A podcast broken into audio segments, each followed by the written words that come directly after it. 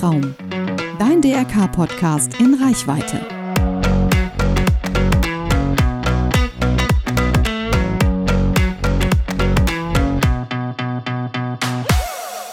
Hallo, heute sind wir beim DRK, beim Tag der offenen Türe.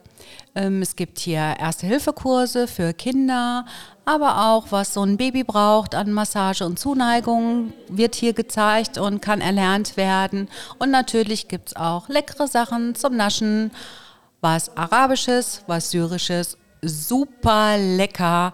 Ja, und natürlich auch Radio live zum Mitmachen. Und ähm, wir werden nachher auch noch mal ein paar Stimmen hören von unseren BesucherInnen. Bis dahin, tschüss.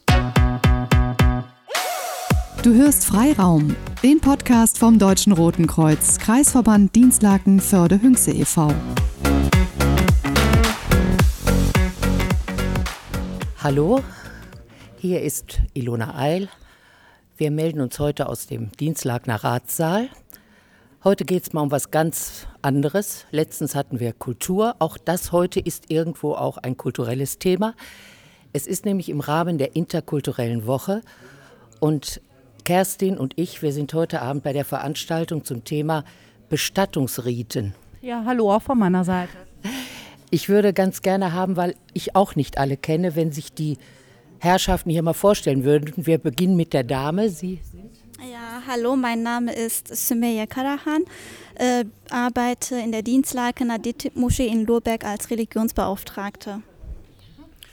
Mein Name ist Jonas Karaman. Ich bin eigentlich vom Hause aus Islamwissenschaftler und bin Bildungsreferent und Geschäftsführer beim Bund der alevitischen Jugendlichen in Nordrhein-Westfalen. Ich bin Francesca Caroppo. Ich bin Bestatterin, also gelernte Bestattungsfachkraft und seit sechs Jahren als Bestatterin tätig bei Rudolf. Armin von Einern, ich bin evangelischer Pfarrer an der Stadtkirche und in der Gesamtgemeinde in Dienstlaken. Also ich finde schon allein dafür, dass wir Vertreter verschiedener Religionsgemeinschaften haben, hat sich das hier heute Abend gelohnt.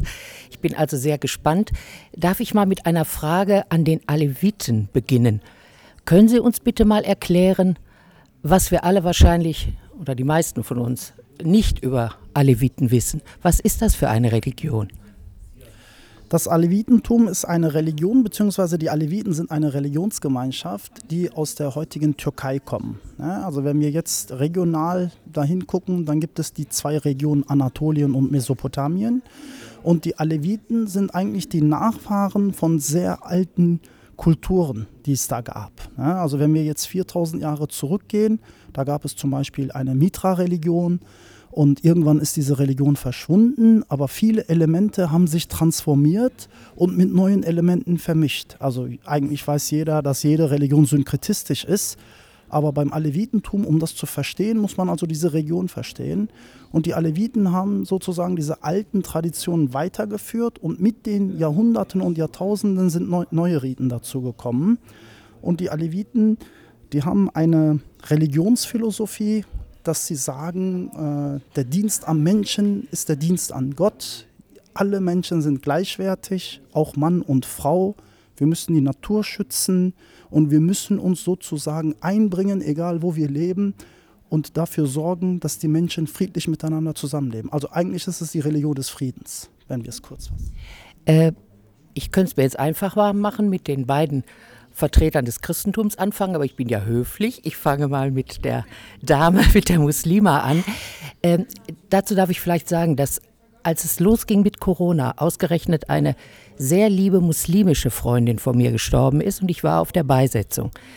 Die wurde also auf dem Friedrichsfelder Friedhof beigesetzt und ich habe mich schon darum gewundert, weil ich ehrlich gesagt immer dachte, dass die Moslems gar nicht hier bei uns beerdigt werden, sondern alle zum Beispiel in die Türkei überführt werden. Könnten Sie vielleicht dazu mal ein bisschen was erzählen?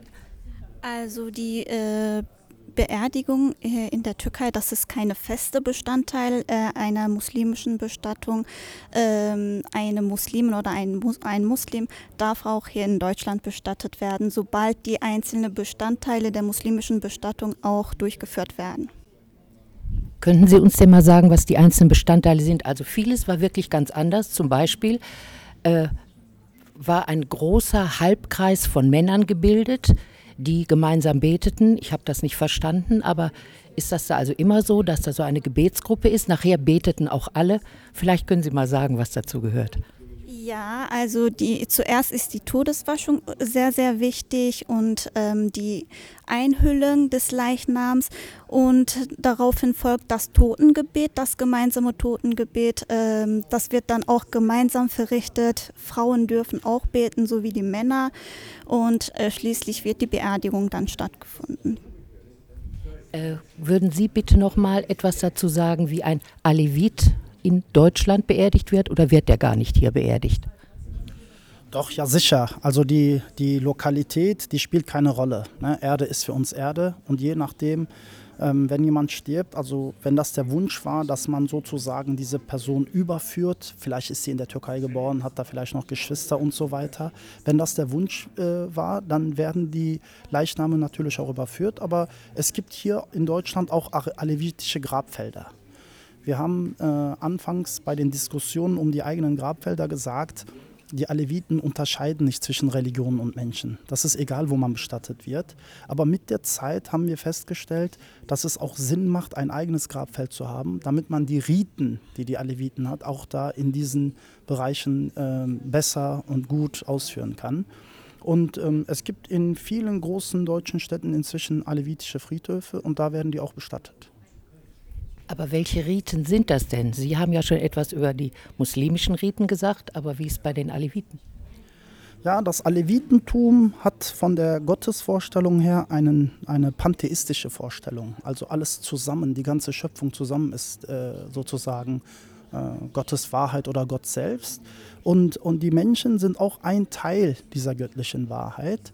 Und der Gedanke nach dem Tod ist deswegen bei den Aleviten nämlich so, dass die Aleviten sagen, der Körper stirbt ne, und der Geist lebt weiter und mit ähm, einer, einem Kreislauf, mit einer Zirkulisation wird dieser Geist nochmal wiedergeboren. Ne. Wir nennen das Devriye im Türkischen oder im Kurdischen. Das ist eine Begrifflichkeit, die aus dem Arabischen kommt, bedeutet Kreislauf. Und es gibt viele Riten, um den Geist herum. Also der, der Leichnam wird gewaschen, auch wie bei den Muslimen. Ne? Wir kommen ja so aus selben Kulturräumen. Der wird äh, gewaschen. Ähm, äh, allerdings äh, gibt es bei den Aleviten nicht unbedingt diese Regel, dass man einen Leichnam ohne Sarg sozusagen begräbt. Es gibt Aleviten, die machen das mit Sarg auch, aber auch ohne Sarg ginge es. Und dann gibt es, nachdem jemand verstorben ist, also auch die ganzen Gebete und Fürbitten, die es eigentlich in jeder Religion gibt. Und dann gibt es eine Phase, die dauert 40 Tage. Da segnet man den Geist einer verstorbenen Person. Ja, also es gibt sowas wie einen Totenschmaus drei Tage später. Und dann macht man nochmal nach 40 Tagen ein Essen. Ne, ich sag mal Totenschmaus, damit äh, der, der christliche Zuhörer, die christliche Zuhörerin das verstehen. Ähm, dann kommt die Gemeinde zusammen, äh, die Freunde, Familie, je nachdem, wie groß man das machen möchte.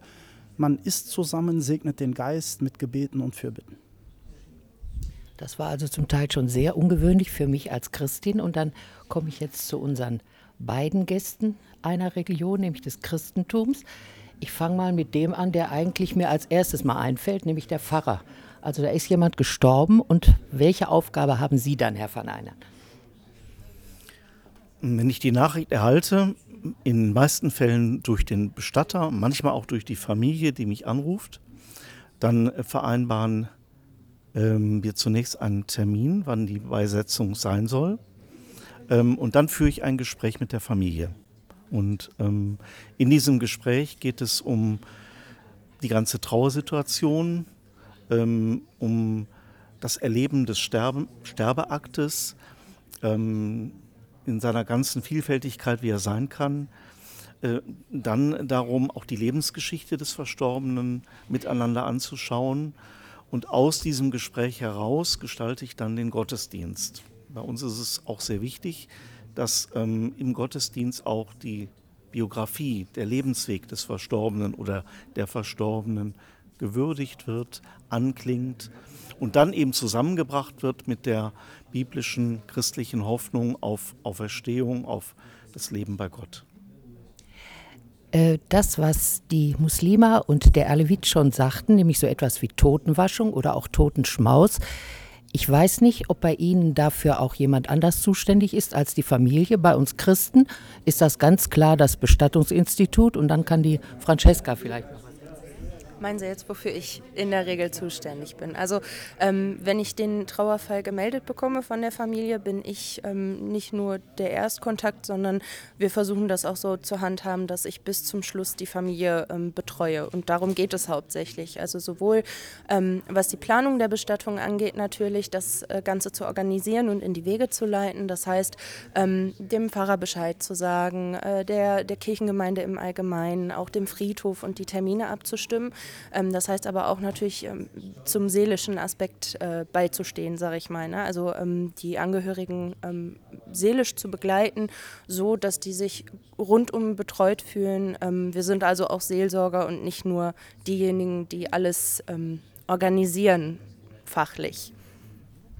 Äh, mir ist bei der muslimischen Beerdigung, die ich miterleben durfte, aufgefallen, dass sich die Anwesenden sehr liebevoll um die Familie kümmerten. Da waren also noch Kinder und die wurden wirklich sehr liebevoll betreut. Gibt es da das natürliche Bedürfnis aller Familienmitglieder zu helfen oder gibt es auch so berufsmäßige Zuhörer, Tröster, Redner? Ähm, ja, das, äh, das sind eher so Ehrenamtliche, sage ich mal, einfach nur Freunde oder Verwandte, die einfach die verbliebenen Familienmitglieder einfach seelisch auch unterstützen. Ja, das ist immer etwas Gemeinschaftliches natürlich. Ne? Also es gibt, es gibt Sachen, die man immer in der Gemeinschaft macht. Ne? Also eine Hochzeit zum Beispiel wird gemeinschaftlich gefeiert. Und Gemeinschaft, das ist natürlich, wenn man jetzt so den kulturellen Kontext versteht, sind das schon viele Leute ne? für, die, für die deutschen Verhältnisse, sage ich mal, die, für die, von der Mehrheitsgesellschaft.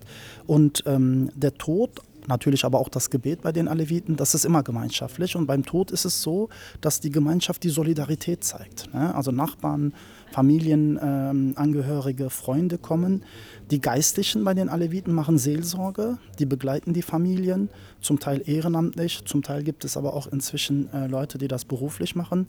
Wir haben zum Beispiel über unsere Kirche, in Anführungsstrichen, das ist die Alevitische Gemeinde Deutschland, ähm, die in Köln ihren Sitz hat, die haben zum Beispiel auch ein Unternehmen, ein alevitisches Bestattungsinstitut und die koordinieren das dann. Ja? Und es gibt in, in, Deutschland 162 Gemeinden. Äh, dann werden die Gemeindehäuser kontaktiert, die Vorstände in den Gemeinden, die Geistlichen, die Ehrenamtlichen, die helfen dann mit.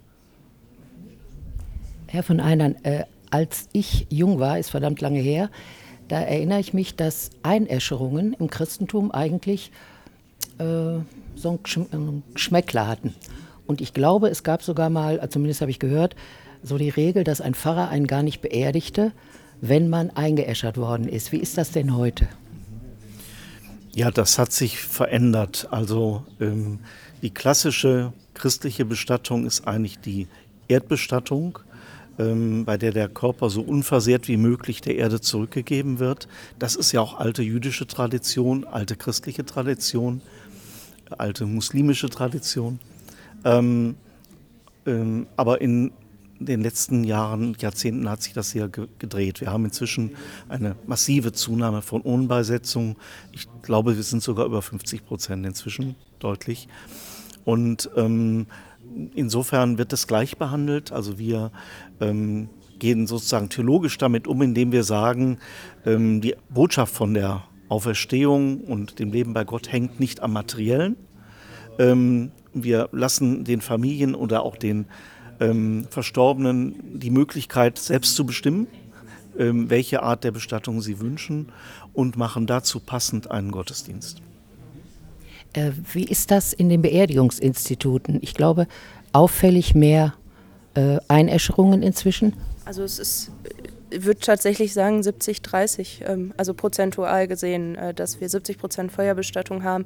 Ähm, umso ländlicher die Region, desto mehr Erdbestattungen haben wir ähm, tatsächlich. Am Schluss wüs wüsste ich noch ganz gerne von der Muslima und vom Aleviten, ob die Friedhöfe hier in Deutschland äh, getrennte Gebiete für diese Religionen haben oder ob die Gräber äh, zwischendurch sind. Also bei meiner Freundin hatte ich in Friedrichsfeld den Eindruck, dass das ein Extrabereich des Friedhofes war. Genau, es gibt immer einen Extrabereich. Also soweit ich es auch weiß, soweit ich es gesehen habe, gibt es immer einen Extrabereich für ähm, muslimische Verstorbene. Ja, im Rahmen dieser ganzen Staatsverträge haben natürlich die Aleviten, inzwischen sind wir in Nordrhein-Westfalen zum Beispiel Körperschaft des öffentlichen Rechtes, haben sozusagen den Kirchenstatus. Und im Rahmen dieser Verhandlungen sind sehr viele alevitische Grabfelder auch entstanden. Wir haben, glaube ich, in deutschlandweit ungefähr in einem Dutzend äh, der Städte äh, alevitische Grabfelder. Aber auch in diesen Städten sagen viele Aleviten, ich muss nicht explizit auf dieses alevitische Grabfeld, weil wir einfach von unserer Lehre her nicht selektieren können. Das heißt, das ist ganz in Ordnung, wenn die dann neben einem Muslimen, neben äh, einer Christin oder neben einem Atheisten bestattet werden. Dann bedanke ich mich bei den Teilnehmern ganz herzlich. Ich glaube, wir haben einiges erfahren, also ich zumindest habe einiges erfahren, was ich nicht wusste. Und das macht eigentlich Lust darauf, sich näher damit zu beschäftigen. Gerade bei uns Christen ist leider Tod so ein Tabuwort. Viele möchten das überhaupt nicht registrieren. Ich weiß nicht, ob das im Islam und bei den Aleviten auch so ist oder ob man offen über den Tod redet. Also bei uns wird das leider sehr unter den Tisch gekehrt. Insofern finde ich das toll, dass die interkulturelle Woche auch dieses Tabuthema behandelt. Ich bedanke mich. Schönen Abend. Du hörst Freiraum, den Podcast vom Deutschen Roten Kreuz, Kreisverband Dienstlaken Förde-Hünxe e.V. Klingt kompliziert, ist es aber nicht, denn wir sind immer hörbar nah.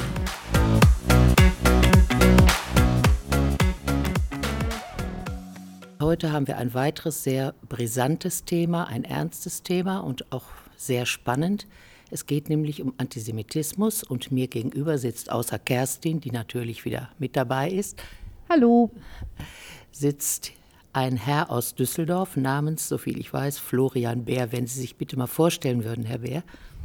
Ja, Florian Beer ist mein Name. Ich bin 44 Jahre alt, komme äh, ursprünglich aus Ostwestfalen. Beruflich hat es mich ins Ruhrgebiet verschlagen. Ich bin da Lehrer an einem Abendgymnasium, Weiterbildungskolleg mit äh, einer halben Stelle und mit der anderen Hälfte bin ich Mitarbeiter bei Sabra. Das ist die Servicestelle für Antidiskriminierungsarbeit, Beratung bei Rassismus und Antisemitismus bei der jüdischen Gemeinde in Düsseldorf. Herr Bär, offensichtlich liegt Ihnen das Thema oder lag es Ihnen immer schon sehr am Herzen. Darf ich mal fragen, sind Sie selbst Jude oder warum sind Sie, haben Sie sich dafür entschieden? Warum sind Sie bei Sabra? Nein, ich bin äh, kein Jude. Ich bin, ähm, bin christlich erzogen worden, bin dann aber irgendwann aus der Kirche ausgetreten, weil ich nicht so einverstanden war mit der kirchlichen Politik, mit der Beschäftigung innerhalb der Kirche mit der eigenen Geschichte. Und Geschichte, die Beschäftigung damit ist eigentlich auch so der Grund, warum ich mich ähm, mit dem Thema Antisemitismus und Diskriminierung äh, beschäftige. Ich habe mich relativ früh ähm, gefragt, was ist eigentlich in der Zeit des Nationalsozialismus passiert, was haben meine Angehörigen in der Zeit äh, getan? Wie konnte es überhaupt dazu kommen, dass es ähm, zur Shoah, zur Ermordung von sechs Millionen Jüdinnen und Juden gekommen ist? Und ähm, ja, so hat mich das Thema immer begleitet ähm, über meine Schulzeit, über das Studium hinweg bis jetzt in, ins Berufsleben. Äh, nun bin ich ja sehr viel älter als Sie. Ich hatte Judentum und Geschichte des Judentums auch ähm, im Examen als Hauptthema. Aber da war das irgendwo doch eher historisch. Und in letzter Zeit hat das ja geradezu bedrückende Aktualität und ist wahnsinnig erschreckend. Denn der Antisemitismus, der feiert ja leider wahre Triumphe teilweise. Ja, das ist wohl so. Zunächst einmal äh, total gut, dass Sie es im Examen hatten damals. Ich hätte mein Studium zubringen können und ich bin Geschichtslehrer, ohne mich ein einziges Mal mit Antisemitismus äh, befassen zu müssen und übrigens auch ohne mich ein einziges Mal mit dem Nationalsozialismus befassen zu müssen. Ja, das Themenfeld hieß 19. bis 20. Jahrhundert, was man da irgendwie belegen musste und da hätte man auch was zur Weimarer Republik, zum Kaiserreich, zu den 50er Jahren oder so machen können. Und ähm, das verweist schon darauf, dass es ganz ganz lange Zeit so eine Blindstelle, würde ich mal sagen, gegeben hat. Denn ich glaube, Antisemitismus war nie weg. Also wir haben es vielleicht eher mit einer gestiegenen Sensibilität zu tun für das Thema, das jetzt in den letzten Jahren so stark in der Öffentlichkeit steht. Aber wenn man genauer hinschaut, ähm, dann kann man schon feststellen, dass Antisemitismus im Grunde nach dem Zweiten Weltkrieg fortwährend da war. Also es gibt ja auch Veröffentlichungen von Ronen Steinke, der dieses Buch Terror gegen Juden geschrieben hat, der das dann sehr genau nachzeichnet, wie sich das verhalten hat. Das kam in der Öffentlichkeit ähm, allerdings nicht so an. Also Antisemitismus ploppte immer so auf und dann gab es eine große Empörung und dann war es irgendwie wieder weg. Und äh, man hat sich sehr an dem, an der Hoffnung irgendwie festgeklammert oder an der Illusion festgehalten, naja, dass das so Einzelfälle sind. Und das ist halt nicht so, ne? sondern Antisemitismus ist weiterhin, Sie haben es gesagt, ein virulentes Problem.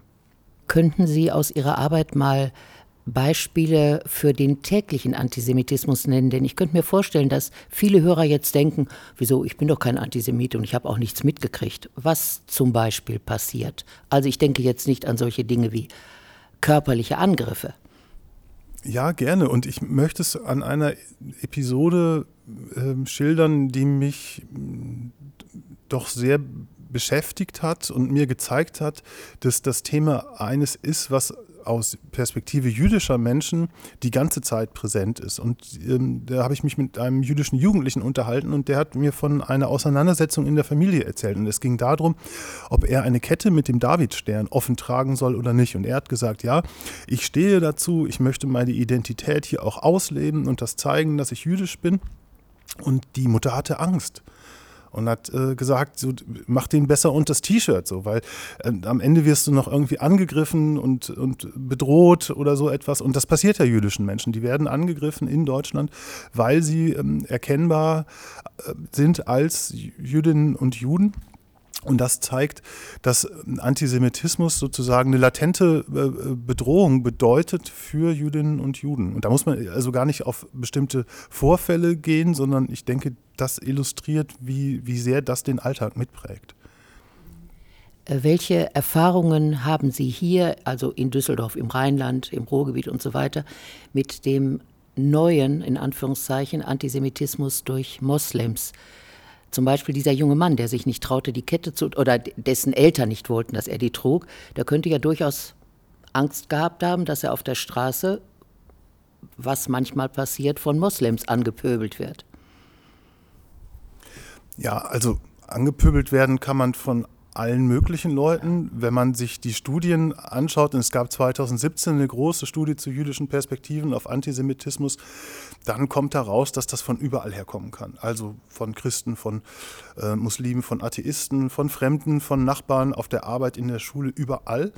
Hm, es wurde dann allerdings schon auch festgestellt, dass ähm, körperliche Angriffe stark eben auch von als muslimisch wahrgenommenen Menschen ausgehen.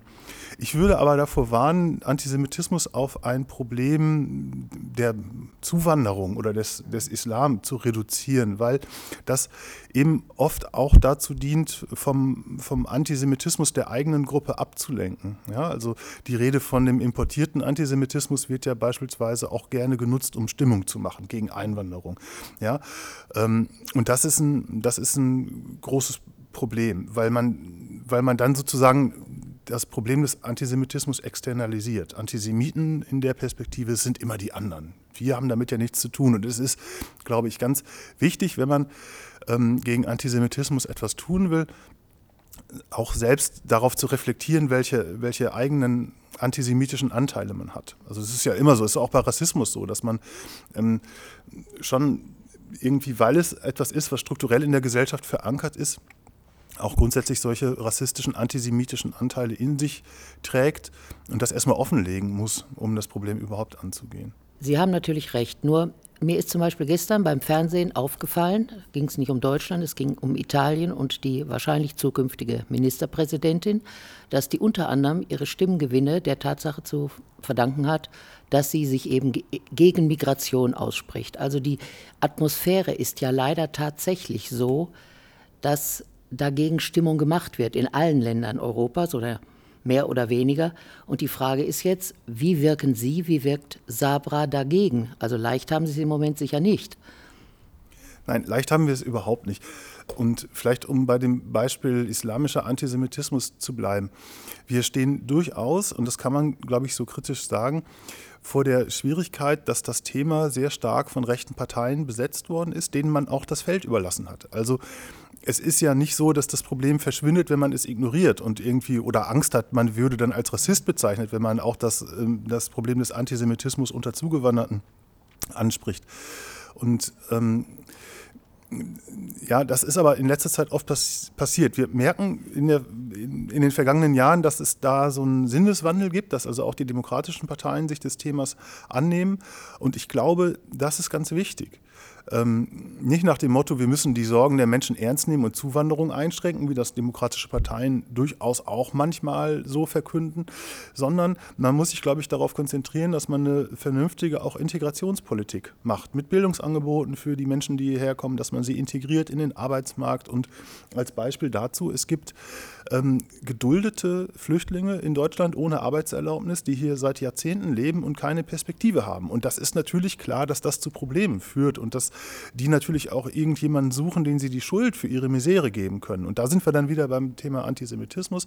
Antisemitismus ist ein Welterklärungsmodell. Ja, Antisemitismus erklärt meine eigene Misere. Ich kann jemandem die Schuld geben, warum es mir schlecht geht. Warum bin ich äh, auf dem Arbeitsmarkt ohne Chancen? Warum kann ich mir die Wohnung nicht mehr leisten? Warum gibt es die Inflation? Warum gibt es Corona? Und sie finden immer irgendjemanden, der sagt, naja, die Juden sind schuld.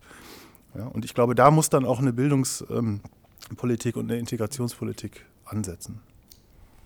Äh, was mich, die ich das eben in meiner Jugend nicht erlebt habe, sehr bedrückt, ist, dass heute so viele Menschen sich trauen, digital und auf irgendwelchen Message-Möglichkeiten äh, ihren Hass zu artikulieren. Und das halte ich für tatsächlich sehr gefährlich, denn das hat ja nur mit Meinungsäußerung nichts zu tun, sondern beeinflusst leider andere. Ja, das, das ist so Peter Longerich, äh, Historiker, der ein ganz, ähm, ganz großes Buch geschrieben hat über die Geschichte des Antisemitismus. In Deutschland, hat sein Kapitel über ja, den aktuellen Antisemitismus das durchlöcherte oder das löcherige Tabu genannt. Und da stellen wir tatsächlich fest, ähm, die öffentliche Äußerung von Antisemitismus war lange Zeit tabuisiert. Man hat das so am Stammtisch geäußert, wenn man sich irgendwie unbeobachtet gefühlt hat. Unterbrechen in letzter Zeit die Dämme. Und die Leute äußern sich auf Facebook, äh, in anderen sozialen Medien, mit ihrem Klarnamen, also da wird nicht mal mehr ein Pseudonym verwandt, die schreiben äh, die jüdische Gemeinde in Düsseldorf beispielsweise an mit Hassbotschaften und da steht der Absender auf dem Umschlag und ähm, da stellen wir schon fest, dass das ja eine, eine, ein, eine Art Sichtbarwerdung ist. Ja, ich würde, ich würde gar nicht mal ich weiß gar nicht, ob es Zahlen gibt. Ich glaube, es gibt keine Zahlen dazu, ähm, ob es jetzt sozusagen die Einstellungen sich auch gravierend geändert äh, haben, aber die Leute trauen sich sozusagen viel stärker, es zu artikulieren. Und das kann aber natürlich auch, ähm, vielleicht kann ich das noch ergänzen, das kann natürlich auch gut sein, weil dann sieht man es und dann kann man das auch angehen. Ja? Also nochmal, Antisemitismus war, glaube ich, nie weg, hat dann sich kodiert gezeigt über den Umweg über Israel oder die Zionisten oder was man sonst für Chiffren verwendet hat. Ja, und jetzt äh, wird es wieder offener geäußert. Und, ja. ja, und damit kommen wir äh, zu Ihrer Arbeit bei Sabra. Wie versuchen Sie, dem entgegenzuwirken? Das ist ja nun sehr schwierig. Ja, natürlich ist das sehr schwierig. Und ähm, wir sind zum einen ja angedockt an die jüdische Gemeinde und nehmen dezidiert auch eine jüdische Perspektive ein, wobei man eigentlich von jüdischen Perspektiven im Plural sprechen müsste, weil es da natürlich auch ganz verschiedene gibt. Das heißt, wir sind erstmal parteiisch. Jüdische Menschen, die von Antisemitismus betroffen sind, die können zu uns kommen und die nehmen wir ernst und den, ähm, den Glauben glauben wir auch. Und ähm, das ist dann schon so ein Stück Empowerment, weil ähm, oft wir auch die Rückmeldung bekommen, oh, ich habe irgendwie nicht so das Vertrauen in die staatlichen Behörden, ich habe nicht so das Vertrauen in den Rechtsstaat, eigentlich weiß ich gar nicht, an wen kann ich mich so wenden. Und an uns kann man sich wenden. Und das ist das eine, wir beraten dann. Das andere ist, dass wir sehr viel äh, Bildungsangebote machen. Also wir gehen in Schulen bilden Lehrkräfte fort. Bildung ist, glaube ich, da ein ganz zentrales, ähm, ganz zentrales Ding, auch Lehrkräfte zu befähigen, dann tatsächlich ähm, sinnvoll engagiert gegen Antisemitismus ähm, äh, einschreiten zu können. Ich habe es ja anfangs erwähnt, das muss man im Studium nicht unbedingt immer machen. Ja, da ist also doch einiges nachzuholen. Und wir haben Bildungsangebote für SchülerInnen auch. Ähm, den Methodenkoffer Malmat haben wir beispielsweise entwickelt. Wenn Sie das mal googeln oder auf die Seite von Sabra gehen, dann finden Sie, wenn Sie Lehrkraft sind, ganz viele Unterrichtsmethoden mit Erwartungshorizonten, Tafelbildern, allem Zip und Zap, die Sie so übernehmen können, im Unterricht durchführen können. Und wir machen Filme. Ähm, auch das ist in letzter Zeit passiert. Acht mal zwei jüdische Perspektiven heißt das. Da sprechen immer zwei Jüdinnen und Juden über aktuelle Themen. Ja, und das, das kann man beispielsweise auch schön zeigen, weil das einen Einblick in aktuelles jüdisches Leben gibt und eben ähm, Judentum nicht so reduziert auf die Geschichte und Antisemitismus nicht reduziert auf die Geschichte, so als wäre das irgendetwas, was nur in der Vergangenheit stattgefunden hätte und wäre irgendwie, würde jetzt gar nicht mehr so zu Deutschland gehören. Und das Judentum gehört zu Deutschland, Antisemitismus aber leider auch. Äh, darf ich mal fragen, wie Ihre Angebote für Lehrer und für Schulen angenommen werden? Also äh, nun gebe ich zu, ich bin schon ein paar Jährchen pensioniert. Also an diesen Koffer Malmat äh, erinnere ich mich aber nicht. Den gab es also für Grundschulen sicher nicht oder es gab ihn noch nicht. Also ich ich finde das toll, dass es das gibt, aber wie oft fragen Schulen das an oder wie oft können Sie Schulen dazu bringen, die Dinge einzusetzen? Ja, also für unsere Bildungsangebote, da können wir uns sozusagen vor Anfragen kaum retten. Wir müssen tatsächlich auch Dinge absagen. Und ähm, Sie haben recht, das gibt es erst seit kurzer Zeit. Also ähm, es ist, glaube ich, so 2017, 18 hat die vergangene Landesregierung einmal beschlossen, wir machen eine Prüfung von Schulbüchern und wir investieren jetzt auch ganz stark in die Bildungsarbeit gegen Radikalisierung ähm, ähm, Extremismus insgesamt. Also man hat über 50 Stellen geschaffen in den Kommunen ähm, mit Abgeordneten, Lehrkräften, die sich zur Extremismusprävention jetzt ähm, einsetzen sollen. Und man hat eben unsere Stellen bei Sabra geschaffen. Erst war es eine Lehrerstelle, die wir hatten. Jetzt haben wir mittlerweile zwei, sind da sehr dankbar darum und ähm, können damit natürlich auch viel, viel bewirken. Und ähm, ja, vielleicht kriegen wir demnächst noch mehr Stellen, weil die Nachfrage ist da. Das freut uns natürlich, dass das auch angenommen wird. Äh, nur eins noch. Es gibt also nur in Anführungszeichen Sabra in Düsseldorf. Gibt es das nicht, was weiß ich, auch noch im Ruhrgebiet, in Essen oder in Duisburg oder sonst wo? Ja, doch, es gibt in NRW eine, ja, ich würde fast sagen, fast unüberschaubare Anzahl von AkteurInnen, die sich damit befassen. Es gibt eine weitere Antidiskriminierungsstelle in Dortmund, Adira heißen die, die sind da bei der jüdischen Gemeinde, die ähm, kümmern sich um ja, antisemitische Diskriminierungsfälle aller Art für den Bereich Westfalen. Wir decken Nordrhein ab. Dann gibt es natürlich ähm, in, in Köln Stellen, ähm, äh, in Münster gibt es Stellen, es gibt jüdische Museen, in Essen beispielsweise die alte Synagoge, die immer etwas anbieten. Das heißt, da passiert relativ viel für Schulen, jetzt direkt vom, vom Schulministerium abgeordnet, ist es aber tatsächlich spezifisch auf Antisemitismus bezogen, unsere Stelle oder beziehungsweise die beiden Stellen in Düsseldorf, die wir da haben. Herr Bär, das war sehr interessant. Ich bedanke mich ganz herzlich und ich hoffe nur, dass zum Beispiel auch Lehrer das hören und falls dieser Koffer Malmut noch nicht an der Schule bekannt ist, vielleicht Sie ansprechen und dass ich vielleicht damit erreiche mit dem Gespräch mit Ihnen, dass etliche Leute bereit sind, sich mit dem Thema auseinanderzusetzen. Herzlichen Dank. Ja, vielen Dank auch von mir und ja, wir sind erreichbar, ansprechbar. Googeln Sie Sabra, rufen Sie uns an, schreiben Sie uns eine Mail. Herzlichen Dank. Du hörst Freiraum, den Podcast vom Deutschen Roten Kreuz, Kreisverband Dienstlaken-Förde-Hünxe e.V. Klingt kompliziert, ist es aber nicht, denn wir sind immer in deiner Reichweite. Hallo, heute gibt es hier Radio live zum Mitmachen. Ihr könnt hier alle mitmachen, wenn ihr wollt. Heute ist eine, wie gesagt, wie ein äh, Seminar da von äh, erster, äh, äh, erster Hilfe. Und ja, ich, äh, ich bin hier mit meinen zwei Jungs gekommen und ja, wir, wir, wir sind entspannt und ja. Hallo, guten Tag, mein Name ist Hasmik Safarian. Ich komme aus Armenien. Äh, ich wohne in Dislaken drei Jahre. In Dislaken gut, schön, Hallo, ich heiße Lana. Ich bin vier. Ich heiße Yara, bin in der dritten Klasse, habe gerade die erste Hilfe gemacht ähm, und gehe auf der Aberbruchschule. Und es hat jetzt sehr viel Spaß gemacht. Also, er hat sehr super Spaß gemacht. Ich will jetzt auch, wenn ich groß werde, hier mal im Krankenhaus mal arbeiten. Ja. Ähm, hallo, ich bin Nejma. Ich komme aus Syrien. Ja, ich bin 42 Jahre alt. Äh, ich habe ähm, B2-Kurs äh, gemacht. Und ähm, heute habe ich Erste Hilfe auch. Das hat mich sehr viel gefreut. Und, Und ich freue mich äh, von äh, Herbstferien, die kommt nächste Woche. Und, und habe ich mich äh, als ähm, äh, Kinderpflegerin bewerben und äh, habe ich äh, nächste Woche einen Termin von Antworten und äh, ja, das ist alles. Okay, danke. Okay, danke. Ja, da sind wir auch schon am Ende der Sendung zur interkulturellen Woche in Dienstlagen im Jahr 2022. Wenn auch ihr mal Lust habt, bei dem Podcast hier mitzumachen, dann meldet euch gerne unter frq.drk-dienstlag.de. Ihr findet uns aber sonst auch auf Facebook. Wir würden uns freuen, wenn ihr demnächst hier das Bürgerradio mitmachen würdet. Danke, bis dann. Tschüss. Das war Freiraum.